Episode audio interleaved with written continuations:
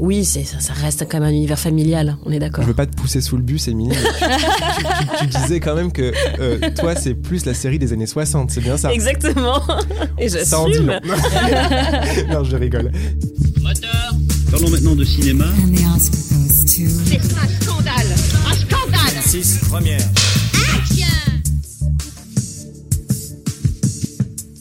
Bonjour à tous. Elle est la plus gothique et morbide des ados, mais aussi la plus attachante. Vous l'avez compris, je veux bien sûr parler de Mercredi Adams.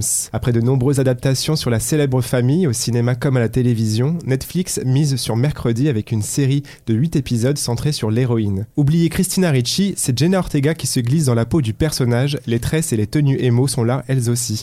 Aux commandes, on retrouve Tim Burton. Il réalise 4 des 8 épisodes et est érigé comme la locomotive du projet. Il est partout, sur les affiches, dans la bande-annonce. Mais Mercredi est-elle vraiment une série de Tim Burton? C'est la question que l'on souhaite se poser avec Megan Choquet et Émilie Semiramotte, deux journalistes de la rédaction d'Allociné. Bonjour à vous, comment allez-vous?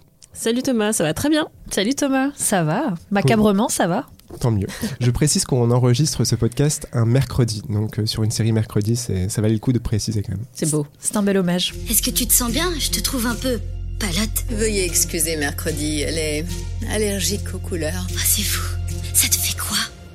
Ça me donne de l'urticaire et ma chair se détache de mes os. Avant de, de commencer vraiment dans le vif du sujet, euh, on, on rappelle que la série, euh, au- en ce moment même, au moment de l'enregistrement, est numéro 1 dans 83 pays et qu'elle vient de décrocher le, le nouveau record de la série qui réalise le plus gros démarrage euh, pour une première semaine, donc devant euh, Stranger Things. Sur Netflix, ouais. Sur Netflix, bien sûr. Donc avant de, de- de débattre ensemble, euh, une simple question en quelques mots, qu'avez-vous pensé de la série? Est-ce que vous avez été séduite par euh, Mercredi? Je vais commencer par toi, Megan. Tu veux commencer par le positif, c'est ça Bah oui. Mais là, tu viens de spoiler du coup. Bah ouais, désolé, désolé, je spoil. Euh, bah écoute, moi j'ai beaucoup aimé. Euh, en fait, je pense qu'il, f- je veux pas trop répondre euh, rapidement à la question qu'on se pose dans ce podcast, mais je pense qu'il faut quand même garder en tête que ce n'est pas qu'une une série que de Tim Burton, que ça reste une série Netflix, que ça reste une série à destination d'un grand public, que c'est une série pour ados aussi, c'est une série teen, en tout cas qui a le- une ambiance euh, teenage. Et quand on a bien tous ces éléments-là en tête, je pense qu'on peut l'apprécier euh, à cette, euh, à cette valeur-là. Euh, ce que j'ai fait, parce que moi j'en attendais vraiment euh, une série teen euh, avec un peu de, un- avec une ambiance un peu gothique. On retrouve un peu l'esprit de la famille Adams. Euh, mercredi pour moi c'est la meilleure euh, de la famille. euh, voilà, dans- si on doit choisir un personnage. Et euh, Jenna Ortega qui fait un travail euh, exceptionnel dans son interprétation. Et puis l'intrigue, oui, elle reste assez classique. Mais l'ambiance, euh, j'aime bien, un peu entre Véronica Mars et Harry Potter, euh, c'est c'est pas mal. Enfin, en tout cas, je, je m'y retrouve en termes de référence, je m'y retrouve. Et, euh, et moi, j'ai- ça m'a plu et euh, j'ai très envie qu'il y ait une saison 2, euh, de savoir un peu où ce que, enfin, ce que Mercredi va faire par la suite. Donc moi, j'ai été conquise, voilà. Je, je rejoins plus ton avis que celui d'Émilie. je suis le Grinch. on, va, on va écouter Émilie.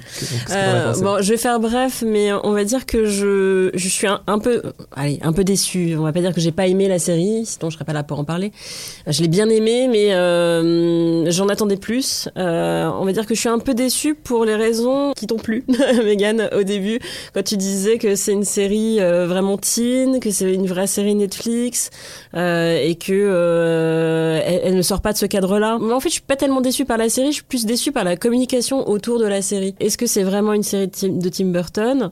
Bon, vous devinez quel est euh, mon sentiment et ma réponse euh, vis-à-vis de ça. Et en fait, si on m'avait vendu la série différemment, je pense que je l'aurais approché avec euh, plus d'indulgence. Mhm. Voilà. Et là, comme on me l'a vendu comme la série de Tim Burton, mauvais choix stratégique euh, de marketing, selon moi en tout cas, euh, bah, j'attends quelque chose qui ressemble à du Tim Burton. Voilà. C'est vrai que c'est le grand sujet. On aime beaucoup la famille Adams, mais c'est vrai que l'un des vrais intérêts de cette série, c'était la présence de Tim Burton euh, au projet. C'est sa première collaboration avec une plateforme de streaming. Et c'est la première fois qu'il réalise plusieurs épisodes d'une série. Il avait déjà réalisé euh, euh, des épisodes, mais c'était pour, euh, déjà au début de sa carrière, dans les années 80, c'était pour la série, vous savez, Alfred Hitchcock présente. Donc là, il en, il en réalise- il en réalise quatre, donc c'est vraiment la moitié. Et c'est vrai qu'il est connu pour avoir une vraie identité visuelle, mais bon, c'est Netflix, donc c'est vrai qu'il faut un cahier des charges, il faut cibler un public large et que la série reste accessible. Donc, est-ce que, alors, je vais plus poser la question d'abord à Megan, mais après tu pourras renchérir Émilie. Est-ce que vous arrivez à retrouver sa sensibilité et son style malgré tout? Bah oui et non. Mhm. Oui et non parce que ben non mais enfin j'ai beaucoup aimé la série mais après je te rejoins sur euh, plein de points Émilie enfin je veux dire pour moi c'est une série de Tim Burton à 50%. à l'image euh, Il a réalisé il a réalisé 50%. 50% de la série enfin c'est vraiment à cette image là on, on ressent quand même sa patte on ressent quand même son univers parce que euh, je trouve qu'il y a un bestiaire qui est très intéressant euh, au niveau euh, des créatures qu'on a dans, dans l'école, donc la Nevermore Academy dans laquelle euh, étudie euh, mercredi, euh, voilà avec des sirènes, mais bon c'est pas la sirène de Disney quoi. On voit bien que c'est une créature avec sa avec sa patte, avec vraiment le l'esprit de, de Tim Burton. Il y a toute autre créature, loup-garou, puis autres Et des vampires aussi. de vampires, voilà qu'on aime bien. Donc, il y a- on retrouve quand même la patte de Tim Burton qui plane sur la série. En plus, il a participé aussi à, à la production de, de cet univers-là. Euh, Il a dessiné des créatures. Euh, On sent quand même qu'il s'est investi. Il a beaucoup euh, travaillé avec les acteurs. Il a beaucoup discuté avec eux. Mais euh, le problème, c'est qu'il n'a pas écrit la série. Il n'a pas participé à l'écriture euh, du scénario. euh, et ça se ressent. Même si Tim Burton est plus connu pour sa patte visuelle que pour son écriture. Mais il n'empêche que s'il avait participé à l'écriture, peut-être qu'on aurait un peu plus senti ses intentions et quelque chose d'un peu plus euh, d'un peu plus macabre, d'un peu plus gothique parce que ça reste quand même très soft. Enfin, je veux dire, c'est pas très sanglant comme série. euh, mercredi, on aurait pu s'attendre à plus de bains de sang, même si la première scène d'intro avec les piranhas était plutôt euh, sympa. Euh, mais euh, on aurait pu s'attendre à, voilà, à quelque chose de beaucoup plus de beaucoup plus sombre, de beaucoup plus dark, de beaucoup plus sanglant. Et c'est pas du tout le cas. Ça reste quand même grand public. euh, mais il y a un côté très euh, à l'ancienne qui me fait penser aux premières œuvres de, de Tim Burton que j'aime bien, très euh, fait à la main quoi. Euh, bah, c'est d'ailleurs à l'image de la main, euh, de la chose. C'est à l'image de la chose qui euh, voilà qui est faite euh, avec, enfin qui est incarnée par un véritable acteur. Après Avec sa vraie avec, main. avec sa vraie main. Euh, puis ensuite, bon, euh, toutes Les les, effets numériques tous les effets voilà. Mais c'est pas de la CGI pure, quoi. C'est fait maison, c'est c'est à l'ancienne, ça a son charme.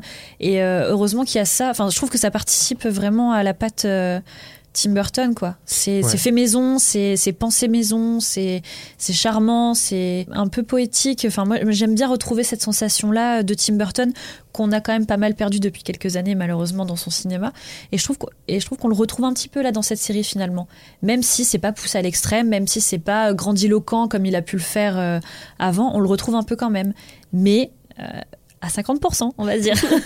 Moi, je trouve que la, la série reste assez finalement fidèle à son style contemporain actuel. Finalement, euh, j'ai pas vraiment vu de différence entre Mercredi et Miss Peregrine, par exemple. Mm. Ça reste assez. euh, C'est ça que moi je trouve que ça reste quand même vachement Tim Burton parce que le Tim Burton d'aujourd'hui, ce n'est pas le même que celui en- entre les années 80 et Ah jusqu'à non, c'est 2000. sûr. C'est pas du tout le même euh, qu'aujourd'hui, donc euh, c'est un peu une évolution de son style. Et je trouve qu'on, oui, je suis d'accord avec toi, le côté artisanal aussi. Je t'avais, avait, euh, je t'avais montré une photo où le, on- on- le, le manoir en fait de, de la famille Adams a été construit en maquette. Et ça, dans la série, on, on, le, on le comprend pas trop. Je trouve, on voit vraiment que on dirait que c'est un peu fait en CGI, en, en effet visuel. Alors qu'en fait, c'est une vraie maquette, donc il y a des trucs vraiment qui ont été conçus, mais après, c'est vrai que vous, donc vous voyez une différence entre les quatre épisodes à lui et les épisodes qui sont euh, réalisés par euh, deux autres réalisateurs. Alors, vous voyez vraiment une différence. Bah, Il y a une charte graphique, il y a une esthétique qui, euh, qui a été estampillée dès la pré-production, Mm. donc on reste quand même dans un univers familier, ça change pas du tout au tout. Euh, après, moi, je suis eff- effectivement d'accord avec vous sur le fait que ça ressemble à du Tim Burton euh, récent, en fait, euh, à ses derniers films. Et c'est vrai que moi, du coup, j'appartiens plus euh, aux fans de la première heure, euh, et donc je suis plus dans, de l'é- de l'époque euh, Édouard Romain d'Argent ou ou même Mars Attacks, c'est euh, un peu après. Enfin, moi en fait j'aime le Tim Burton qui est beaucoup plus subversif euh, et beaucoup plus euh, choquant. Et c'est vrai que il y a cette idée de subversion justement avec la famille Adams en général. Alors bon, on, se- doute qu'avec Mercredi, étant donné que c'est une ado, pas non plus aller euh, trop trop loin, mais je me disais qu'il allait peut-être s'autoriser euh, quelques voilà quelques trouvailles même visuelles. Après effectivement, euh, il n'est que réalisateur, donc d'une certaine manière, il n'est que exécutant. Et puis, il est réalisateur que de quatre épisodes, ce qu'on a déjà dit. Et, et moi, c'est ça aussi qui me pose problème dans, la série, c'est le fait qu'il n'a- qu'il n'assume pas le- le- la réalisation de la saison dans, dans son entièreté euh, pour vraiment se, se l'approprier et vraiment mettre sa patte. Euh, mais ça, c'est un problème plus général dans les séries où on va toujours nous dire la série de euh, David Fincher, euh, House of Cards, il a fait un épisode. La série de euh, Michael Mann. Michael Mann pour Tokyo Vice, il a fait que le premier épisode. En fait, non, il il y a un côté euh, marketing, une fois encore, euh, qui qui, euh, qui rentre en ligne de compte et, euh, et ce sont pas leurs séries, c'est pas leur objet, c'est pas, la- enfin, pas vraiment quelque chose qui reflète à 100% leur, leur art. Hmm. Est-ce que vous trouvez que vendre une série avec le nom d'un réalisateur prestigieux, ça fait finalement plus de mal à la série? Euh, Parce qu'il y y a l'épisode. Je pense que ça fait plus de mal aux, Aux fans. aux, aux Grinch comme moi, euh, mais pas vraiment au, grand public qui euh, se, se dit Ah là là, Tim Burton, il fait une série qui est sur Netflix et, euh, et qui va foncer voir, et a raison d'ailleurs. Pour préciser, donc en fait, il y a deux autres réalisateurs qui, euh, qui euh, réalisent les quatre autres épisodes. Donc je vais les citer. C'est Kenja Montero, c'est une réalisatrice brésilienne. C'est elle qui a mis en scène des épisodes de la série Brand New Cherry Flavor. Je sais pas si vous l'avez vu sur Netflix, mais c'est une une série très lynchienne, très étrange, qui était vraiment bien. Et James Marshall, lui, c'est euh, un fidèle collaborateur des deux créateurs en fait de la série euh, Mercredi. Donc c'est les créateurs de Smallville.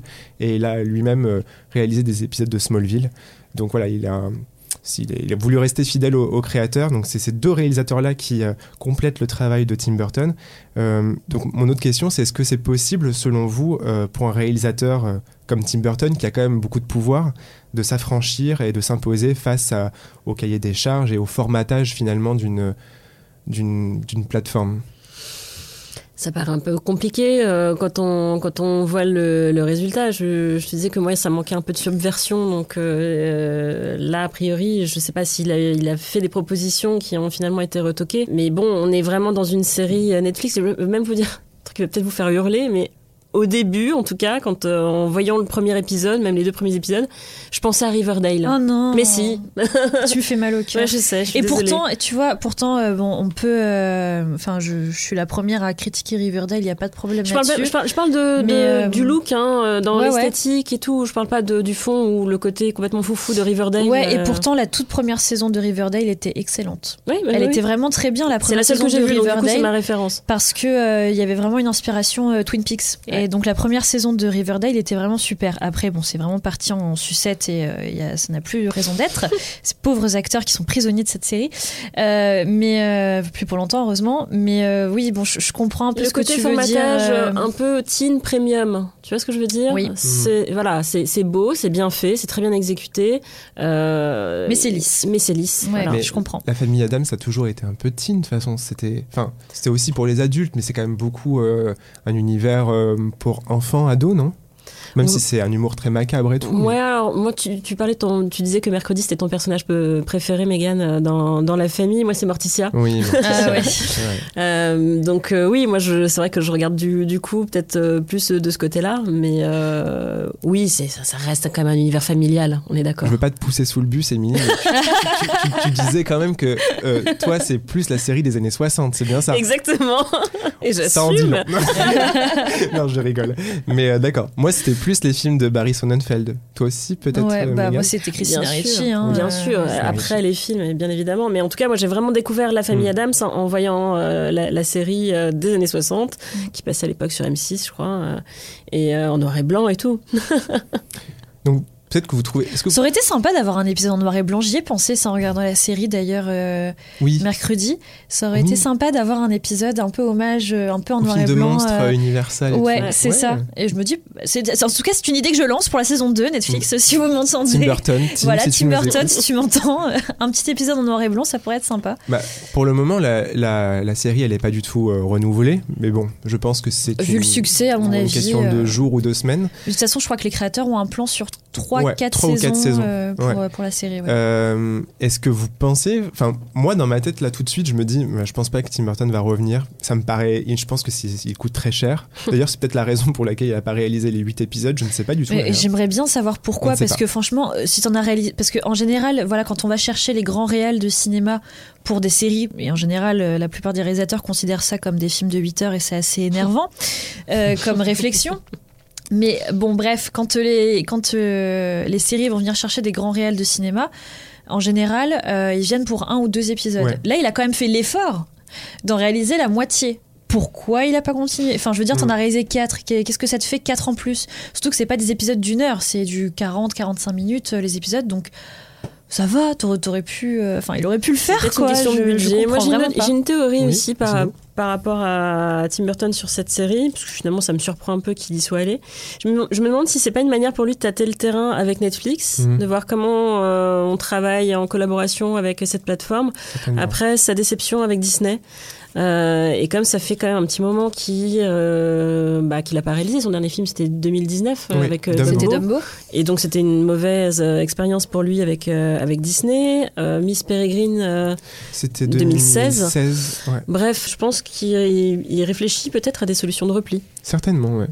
Il avait dit, enfin, quand il, donc il était de passage en France pour le festival Lumière à Lyon en octobre dernier, et il disait pour son prochain projet que c'était, il prenait le temps parce que c'était un film très personnel. Il n'en disait pas plus, mais est-ce que ça ferait pas partie de ces films d'auteurs euh, qui sortiraient sur Netflix, en fin d'année euh, Ces films très personnels, effectivement, comme Mank, euh, ou qui qui trouvent pas toujours un- Roma, un, distributeur. Ouais. Donc euh, oui, mais alors est-ce que vous pensez que Netflix va arriver à, à le, le convaincre pour la saison 2 si saison 2 il y a Enfin, il y aura, mais est-ce que vous pensez qu'ils vont réussir? Parce qu'en fait, Bah, J'imagine Si- que s'ils sortent le porte-monnaie, euh, ouais, je sais Moi, je crois pas trop. Ouais, Bah oui, plus, mais hein. s'il veut financer ses pro- son prochain projet, euh, c'est vrai. Je pense pas qu'il ait besoin de passer par euh, la réalisation de nouveaux épisodes dans, dans la saison 2 pour financer son prochain prochain projet. Je- a priori, il y a eu une, une première collaboration entre lui et Netflix. S'ils décident de travailler ensemble, ça y est, ils, ils connaissent maintenant à peu près les conditions euh, dans lesquelles c'est- ce serait possible. Quand tu regardes euh, les autres euh, exemples avec des réals qui ont prêté leur nom euh, sur un épisode ou deux, en général, ils reviennent pas en saison 2. Quoi. Fincher, il est pas revenu sur... sur Softcard, sur Mindhunter, euh, si, si, il sur Mindhunter, il était revenu. Oui, il il était revenu. Oui, sur Il Mindhunter, fait il était un un peu plus contre un- le fric. Bah, de toute façon, il Mindhunter, il était quand même. Enfin, parce Il qu'on a encore. euh, on avait présent vendu, à la euh, production. on avait vendu effectivement David Fincher sur euh, House of Cards, mais c'est pas du tout sa série. Et il avait un peu prêté main forte, voilà, pour. euh, il avait été un peu un. un- il avait un peu lancé le Ouais, truc. une voilà, locomotive. euh, exactement. Alors que sur Mindhunter, il était quand même beaucoup, plus impliqué présent, ouais. Euh, sur la série, donc euh, il était quand même revenu. Il, est- il était beaucoup plus attaché à ce projet que House Mais of il Cards. était producteur, Il était producteur. ça change. Et Tim Burton est producteur sur mercredi, donc. euh, Oui, mais il est crédité en, en tant que producteur comme le sont tous les réals. euh, Ouais. C'est pas, enfin, c'est pas mal le, le même niveau de. Mm. Il est pas impliqué dans l'écriture, ce genre de choses. C'est vrai. Mais euh, dans tous les épisodes, en tout cas, son, son ombre est vraiment présente. Ils ont dissimulé plein de petits détails à travers des, costumes, des, d'œil, ouais. des- des éléments de décor sur Tim Burton. Euh, Il y a moment cette euh, statue d'Edgar Allan Poe, donc euh, qui est vraiment une inspiration euh, très importante pour Tim Burton. Euh, donc, qu'est-ce que vous attenderiez vraiment d'un de la, du futur de mercredi pour que ce soit vraiment fidèle à votre euh, à votre imaginaire de ce qu'est vraiment un projet de Tim Burton? Ou qu'est-ce que qu'est-ce qu'il aurait fallu changer en fait pour cette série pour qu'elle soit vraiment euh, on se dise ah oui là vraiment d'accord il a vraiment c'était vraiment lui on peut pas se tromper donc tu disais plus sanglant c'est ça après Pas forcément plus sanglant, plus subversif. Ouais, un côté presque féerique. euh, Enfin, féerique. Le terme est pas choisi, mal choisi parce que c'est quand même une, une série gothique euh, et macabre, mais euh, avec plus d'invention visuelle. Enfin, je reste vraiment bloquée sur Edouard Roman Argent qui, qui, qui m'a vraiment marqué à vie avec un personnage qui. Voilà, qui, qui est une espèce de, de, de, de, de monstre magnifique. Mhm. Et moi, j'ai pas assez de monstres magnifiques en fait dans cette, Dans cette euh, série. dans cette série. Moi, vous savez, ce qui m'a un peu, ce qui m'a un peu, bah, c'est vraiment un tout petit détail. Ça, c'est vraiment le mec zinzin euh, en moi qui se réveille. Mais euh, chez Tim Burton, il y a souvent le- l'architecture des les maisons qui sont Ouais. complètement Oui. biscornues. Oui. Et euh, par exemple, là, j'aurais aimé que quand on voit, euh, euh, vous savez, le- le- l'entrepôt où il pose ses, enfin, l'un des personnages, donc Xavier, Oui. il s'appelle, il pose ses dessins. Il y a aussi euh, la ruche, là où il y a les abeilles. J'aurais aimé qu'il fasse un peu plus d'efforts sur les décors et que ça, se re- on retrouve un peu vraiment l'architecture des films de Tim Burton. Je me suis dit, mais ça coûterait pas plus, vraiment plus cher de faire une maison un peu plus euh, penchée ou avec un toit qui est un peu pointu. Ça, ça en fait, j'aurais bien aimé ce genre de Je petits suis complètement d'accord avec toi parce que j'ai je fait un petit blocage sur l'atelier de Xavier Bah, C'est aussi. c'est une cabane en fait. C'est une cabane. En fait, il y a juste un truc, c'est qu'elle est pas tout à fait symétrique. Et je me suis dit, ah, c'est juste ça, ça touche. c'est juste un truc un peu, euh, Ou une un petite peu colline, décalé. tu vois, une petite colline au bout là. Ou tu vois, la Nevermore. Academy, tu vois, la mettre au haut d'une montagne en référence au château d'Edouard aux mains d'argent, ça aurait été un petit. pas mal. Même si c'est quand même, ça reste très joli. Oui. Euh, J'ai juste une petite question euh, parce que euh, dans la série, il y a le retour donc de Christina Ricci qui ne joue pas donc mercredi qui joue un autre personnage mais c'est sa nouvelle collaboration avec Tim Burton elle avait travaillé avec lui sur Sleepy Hollow qui est pour moi l'un des meilleurs films de Tim Burton Oui. Euh, qu'est-ce que vous pouvez dire sur Christina Ricci dans cette série? Est-ce que On en veut plus. on en veut plus? Moi, j'ai- moi je l'ai je l'ai bien aimé euh, même si, alors on va pas spoiler, c'est peut-être un peu, il y a un retournement de situation qui est peut-être un peu prévisible. Oui, un mais peu j'étais trop content. En fait, je suis content de son du comeback de Christina Ricci entre Yellow Jackets et Oui. Mercredi. Mm. En plus, c'est deux gros succès, donc je suis vraiment content pour elle. Mais euh, Megan, qu'est-ce que tu euh, pourrais dire sur Christina Ricci? Bah, on est toujours content de la voir. Après, c'est vrai que sa présence aurait pu altérer, euh, aurait pu mettre la pression, je pense, à Jenna Ortega, parce que euh, c'est quand même pas rien de passer après elle pour incarner euh, un personnage aussi euh, mythique que Mercredi. Euh, J'avoue que je sais pas trop quoi en penser, parce que son personnage est pas mal, et elle le fait bien. Mais du coup, euh, Il est pas très développé. Ce pas très développé et puis euh, bah, le dénouement et l'intrigue est assez euh, assez prévisible quoi Ouais. Euh, ce qui est un peu dom- dommage euh, très dommageable à une série qui est finalement euh, un peu un thriller quoi parce qu'on est quand même dans une enquête euh, il y a une série de meurtres mercredi se la joue détective slash pro des arts martiaux slash musicienne slash plein de trucs parce qu'elle a plein de cordes à son arc. Mais mais ouais, je, je, je sais pas si c'était judicieux d'avoir d'ajouter euh, Christina Ricci finalement en fait. Mais, Parce que c'est un plaisir pour nous, ça, Oui, y a- c'est sûr. ça c'est sûr. Ça a dû être un plaisir pour eux aussi, mais euh, est-ce que c'est pas aussi, euh, c'est horrible à dire, hein, j'ai pas envie de dire aveu d'échec, mais euh, toujours de ramener comme ça les, le passé. le passé, euh, c'est c'est vraiment euh, se raccrocher toujours à des wagons pour euh, essayer de, de toucher sur la corde sensible de la nostalgie et, et quand on veut euh, attirer un public plus jeune, euh, c'est pas toujours euh, très cohérent comme stratégie. quoi. C'est c'est comme le, le fait de, de titrer la série sur la série de Tim Burton. C'est pas vrai. Euh, c'est pas complètement vrai. Mais on est obligé. Et, euh, ils en, et en faisant ça, ils savent très bien qu'ils vont attirer un public, un très large public, Bien sûr. ouais. mais qui vont forcément décevoir les fans euh, hardcore, euh, les fans vraiment euh, à fond de Tim Burton, parce qu'ils savent très bien que ce qu'ils vendent, c'est pas du Tim Burton, c'est du Tim Burton à la sauce Netflix, c'est du Tim Burton très très grand public, du Tim Burton aseptisé. Quand on l'accepte, je sais que ça peut être difficile à accepter, euh, je trouve que le divertissement euh, qui est mercredi fonctionne bien quand même dans son ensemble, même si c'est loin d'être parfait. Quand on veut pas l'accepter, et ça se comprend totalement, parce que c'est pas ce qu'on nous a vendu au départ, bah forcément on est déçu. Et pour rebondir sur ce que tu disais avec euh, la présence de Christina Ricci, euh, alors moi je suis vraiment une fan absolue et, euh, et de sa version à elle de mercredi aussi. Mais je trouve que ça porte pas du tout préjudice à Jenna Ortega. Pour le coup, si j'ai un vrai coup de cœur dans cette série, c'est Jenna Ortega que je trouve vraiment formidable dans le rôle. Je fais croire que ça m'est égal qu'on ne m'aime pas. Mais au fond de moi, en réalité, j'adore ça. Elle est parfaite de, de stoïcisme. Quand elle lâche un demi-sourire, euh, c'est, euh, c'est, euh, il y a un côté absolument merveilleux. Euh, elle reste complètement dans son personnage. Ma scène préférée, c'est la scène de la danse, bien évidemment, euh, où elle est euh, juste absolument incroyable. Il y, a, il y a vraiment, moi, pour le coup, c'est le coup de cœur de cette série, c'est Jenna Ortega parce qu'on l'avait déjà vu auparavant, mais là, on voit vraiment un rôle qui, qui, dans lequel elle peut donner vraiment toute la mesure de son talent.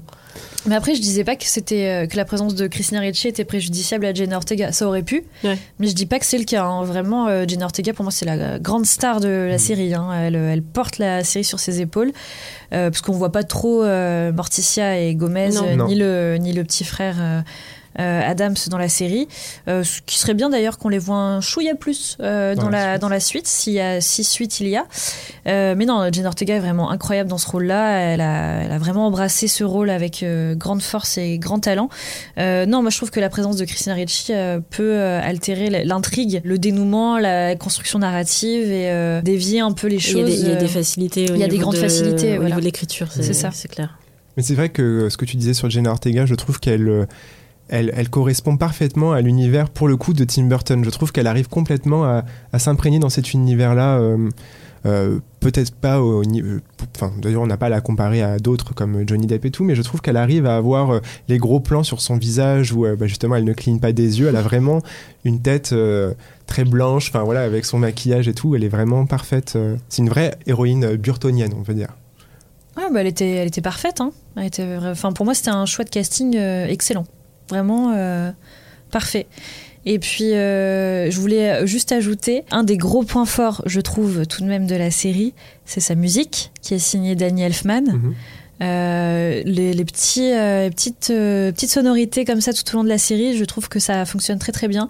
C'est à la fois très rond dans la manière euh, euh, d'être euh, d'être joué et en même temps il y a ce côté très gothique très euh, Mm. enfin je trouve que la musique est très bien très bien faite puis c'est un, un- Danny Elfman c'est un long collaborateur de, Je bien de parler de lui. de Tim Burton mais C'est vrai que c'est une, ça une fonctionne touche très bien supplémentaire de l'univers burtonien. Et aussi, je sais que c'est sa costumière, pas attitrée, mais en tout cas celle qui a travaillé sur beaucoup de ses films, qui fait les costumes de, de cette série. Donc voilà. Donc pour conclure, c'est vrai que c'est une série de Tim Burton à moitié. Mais en tout cas, moi, moi j'estime quand même qu'il a fait. Je, pense- enfin, même si c'est une star, une vraie rockstar en, en termes de réalisateur, je pense que des réalisateurs comme lui, euh, très connus, il y en a, mais il y en a, pas, il y en a peu. Euh, je pense qu'il a fait, il a essayé de faire le, le maximum qu'il pouvait et de d'essayer de pousser, mais voilà, on peut pas se, se heurter. par- Enfin, bon, en tout cas, on se heurte parfois au, bah, au formatage, quoi. C'est triste à dire, mais il faut plaire au plus grand public et, et la preuve, en c'est fait, le la mal série, de euh, notre siècle voilà, mais la série cartonne. mais tant euh, mieux tant mieux cartonne. Et est-ce qu'elle aurait autant cartonné si ça avait été vraiment du pur Tim Burton? Peut-être, j'espère. On le saura jamais. Ouais, on le saura. Encore plus. Encore plus peut-être, mais oui. Et euh, je me dis peut-être que ce succès avec Jenna Ortega, peut-être qu'on verra Jenna Ortega dans un film de Tim Burton euh, prochainement, on sait jamais. peut-être Ce serait vraiment chouette. Mm. Voilà, c'était notre podcast spécial mercredi. Merci à vous, Émilie et Megan, d'avoir participé. Merci à toi Thomas Merci. Et on se retrouve pour un prochain épisode. Surtout, n'oubliez pas de vous abonner à la chaîne Allociné, présente sur toutes les plateformes de podcast. Sur ce, bon mercredi à tous. Allociné,